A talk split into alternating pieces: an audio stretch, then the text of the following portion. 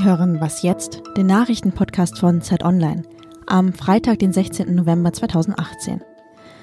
In Lübeck haben sich die drei potenziellen Merkel-Nachfolger erstmals gemeinsam öffentlich vorgestellt. Ferdinand Otto war dabei und erzählt uns gleich davon. Außerdem spreche ich mit unserer London-Korrespondentin Bettina Schulz über das Anhalten der Brexit-Chaos. Zunächst aber die Nachrichten. Bundeskanzlerin Angela Merkel reist heute nach Chemnitz. Da will sie mehrere Bürgergespräche führen. Anlass ihrer Reise sind die Ausschreitungen Ende August. Kritik dafür kommt von allen Seiten. Oberbürgermeisterin Barbara Ludwig von der SPD wirft der Kanzlerin zum Beispiel vor, ihr Besuch komme viel zu spät. Er werde die Stadt erneut aufwühlen. Und die rechtspopulistische Vereinigung Pro Chemnitz hat für Freitag zu einer Anti-Merkel-Kundgebung aufgerufen. Der Europäische Gerichtshof befasst sich heute mit der umstrittenen Justizreform in Polen. Die Reform sollte das Rentenalter im obersten Gericht herabsetzen. De facto versetzte sie aber einfach 27 unliebsame Richterinnen und Richter in den Ruhestand und ersetzte sie durch 27 neue regierungsnahe Richter. Der Europäische Gerichtshof sieht darin eine Verletzung der richterlichen Unabhängigkeit. Und um der so schnell wie möglich Einhalt zu gebieten, hatte der Gerichtshof bereits Mitte Oktober im Schnellverfahren eine einstweilige Anordnung erlassen, die die Zwangspensionierung aufheben sollte. Bisher hat Polen aber nicht eingelenkt, nun beginnt der richtige Prozess. Redaktionsschluss für diesen Podcast ist 5 Uhr. Mein Name ist Vanessa Wu, hallo. Zum ersten Mal in der Geschichte der CDU bewerben sich gleich drei aussichtsreiche Kandidaten auf die Parteispitze. Der Gesundheitsminister Jens Spahn, die Generalsekretärin Annegret Kramp-Karrenbauer und der Lobbyist Friedrich Merz der mit seiner Kandidatur eine Rückkehr in die Politik versucht. In Lübeck haben sie sich gestern Abend gemeinsam vorgestellt und mein Kollege Ferdinand Otto hat sie dabei beobachtet. Jetzt ist er zurück im Hotel und bei mir in der Leitung. Hallo Ferdinand. Hallo Vanessa. Friedrich Merz hatte zu seiner Kandidatur ja gesagt, die drei wollen in einen für die CDU belebenden Streit treten, aber auch fair und anständig in allen Formaten, so sein Zitat. Wie war dein Eindruck? Wie lebhaft und wie fair ging es da eigentlich zu? Ja, sehr fair ging es dabei wirklich zu. Lebhaft, ähm, das ist eine andere Frage. Also kommt natürlich immer auf den Vergleich an. Eine Talkshow oder einen Wahlkampf war das nicht. Ähm, sie haben sich eigentlich die ganze Zeit in vielen Sachen bestätigt, haben sich oft recht gegeben, haben äh, bei ganz vielen Themen ganz ähnliche Ansichten vertreten.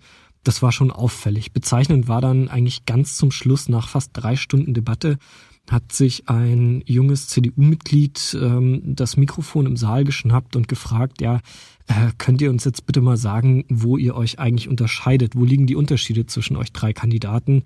Und naja, da hat dann letztlich Friedrich Merz gesagt, ja, ich kann verstehen, dass ihr das gerne wollt, dass wir uns hier ein bisschen zoffen, aber den Gefallen werden wir euch jetzt nicht tun. Und naja, so ging es dann letztlich weiter in Harmonie zwischen den dreien.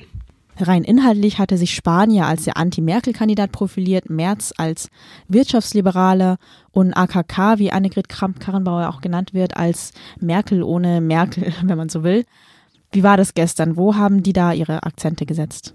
Ja, sie haben nicht nur im Ton sich alle drei gemäßigt gezeigt, sondern letztlich waren sich auch im Inhalt wirklich bei vielen Punkten einig. Ähm, alle drei haben zum Beispiel betont, dass sie Steuerentlastungen wollen, dass sie zum Beispiel an den Soli ran wollen. Ja, Friedrich Merz und der Bierdeckel waren wieder ein Thema. Alle drei haben sich also dafür ausgesprochen, ähm, das Thema Mieten anzugehen, Mieten bezahlbarer zu machen. Alle drei wollten die Vorfeldorganisation der Partei stärker ein bin in den Debattenprozess. Alle drei haben betont, wie wichtig zum Beispiel innerparteiliche Demokratie ist und wie wichtig das Thema Rechtsstaatlichkeit ihnen ist, zum Beispiel in der Flüchtlingsfrage. Also da waren sie sich schon auch in der Rhetorik sehr, sehr ähnlich. Die Veranstaltung richtete sich ja an die CDU-Basis und nicht an die Delegierten, die letztlich über die Merkel-Nachfolge entscheiden.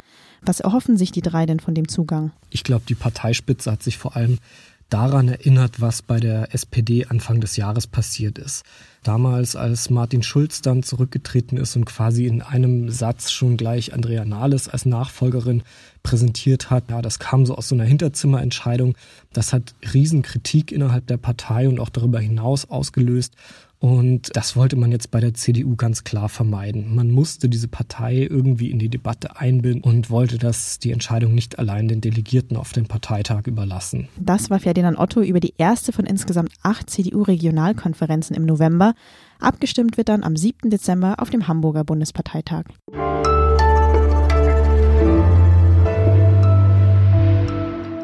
Und sonst so? Falls Sie ihn nicht ohnehin schon gelesen haben, möchte ich Ihnen einen sehr bewegenden Text meiner Kollegin Hanna Lauwitz empfehlen. Sie leidet seit 26 Jahren unter chronischen Schmerzen und spricht nun erstmals öffentlich darüber und über die Scham und das Misstrauen, die sie begleiten. Es ist eine aufwühlende Geschichte zwischen Brombeerbüschen, Drogenexzessen und immer wieder Arzttermine. Und am Ende hat sie auch einen Appell an die Schmerzlosen. Ich lese ihn mal vor. Traut mir Stärke zu, aber habt Verständnis, wenn ich Schwäche zeige. Schont mich nicht, aber gönnt mir Auszeiten. Fragt mich nicht immer, wie es mir geht, nur ab und an. Und wenn ihr fragt, erwartet keine neue Antwort. Danke für die Tipps, liebe Hanna, und auch für diesen mutigen persönlichen Text.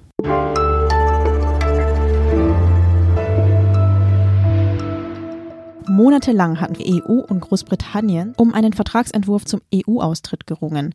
Am Mittwoch haben sie das 585 Seiten lange Dokument veröffentlicht. Das Kabinett hat es gebilligt. Und jetzt herrscht vor allem eins, Chaos. Also es gab gestern mehrere Rücktritte, auch aus den eigenen Reihen, darunter Brexit-Minister Dominic Raab und die Arbeitsministerin Esther McVeigh. Und die Opposition hat milde ausgedrückt auch kein gutes Wort für den Plan übrig. Dabei fängt der Kampf der Premierministerin Theresa May eigentlich erst an. Sie muss ja noch das Parlament von dem Text überzeugen. Zu dem Dilemma habe ich Bettina Schulz am Telefon, die das Geschehen aktuell aus London beobachtet. Hallo Bettina. Ja, hallo. Wenn man so verfolgt, was gerade für Töne aus Großbritannien kommen, dann höre ich ja vor allem vernichtende Kritik. Sie wird ja auch regelrecht ausgebuht und ständig fordern irgendwelche Leute den Rücktritt der Premierministerin. Ist das jetzt nur das politische Temperament der Briten oder müssen wir wirklich mit einem Rücktritt von Theresa May rechnen? Bei der Pressekonferenz am Abend hatte sie ja nochmal ihre Brexit-Pläne verteidigt. Rücktritt von Theresa May wäre ich vorsichtig. Also im Moment äh, ist es in der Tat so, dass von den Hardlinern ein potenzielles Misstrauensvotum vorbereitet wird.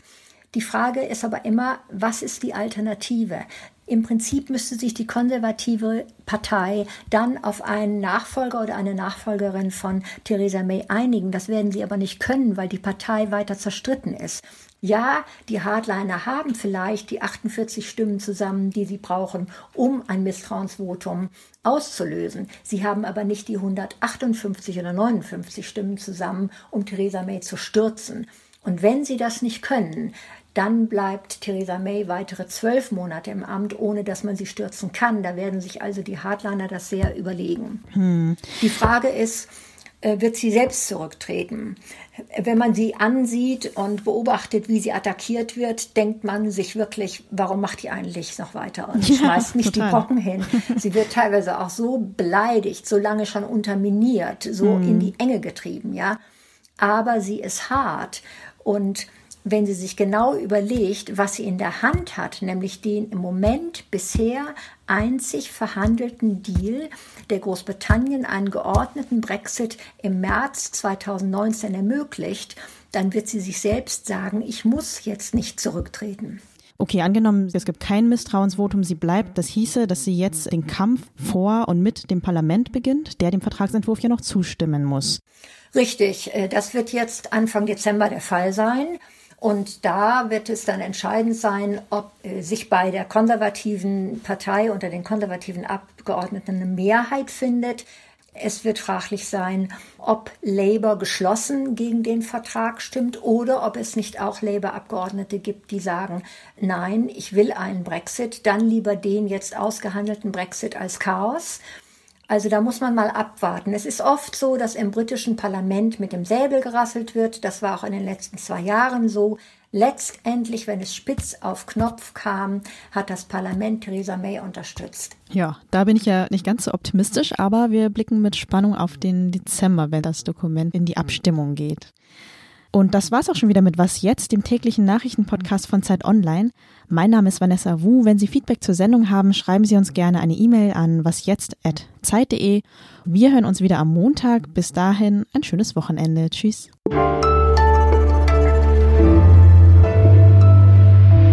Wirkt sich der Brexit eigentlich auch auf dein Leben aus? Also ich habe schon vor der Abstimmung zum Brexit dafür gesorgt, dass unsere Familie erstmal britische Pässe bekommt, äh, weil ich keine Lust mehr habe, darauf zu warten, was irgendwelche Politiker entscheiden, ob ich hier in diesem Land bleiben darf oder nicht.